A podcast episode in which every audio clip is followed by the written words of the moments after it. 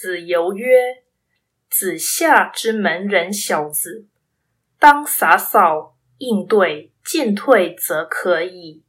以莫也。本之则无，如之何？”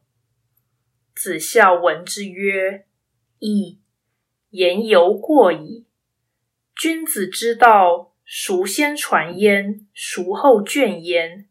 辟诸草木，趋以别矣。”君子之道，焉可污也？有始有足者，其为圣人乎？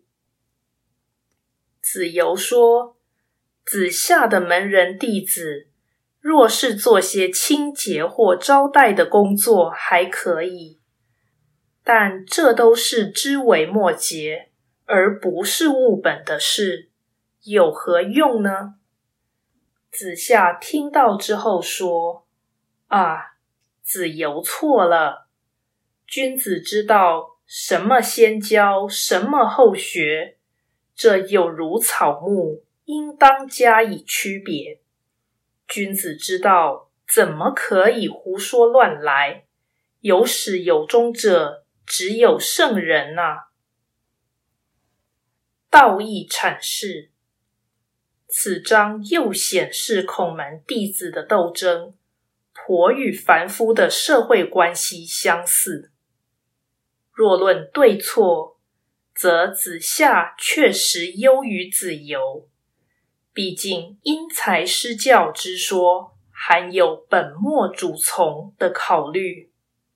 所谓“孰先传焉，孰后倦焉？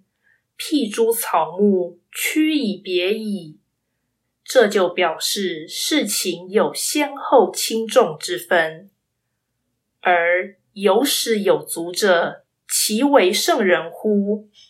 这句话则表示凡人资质不高，只能学些片段片面，故不得教以大道大节。子夏之言甚是，但其才未能得到。所恶未必得宜，难免也有误人子弟之处，但不以人废言，其说仍应加以肯定。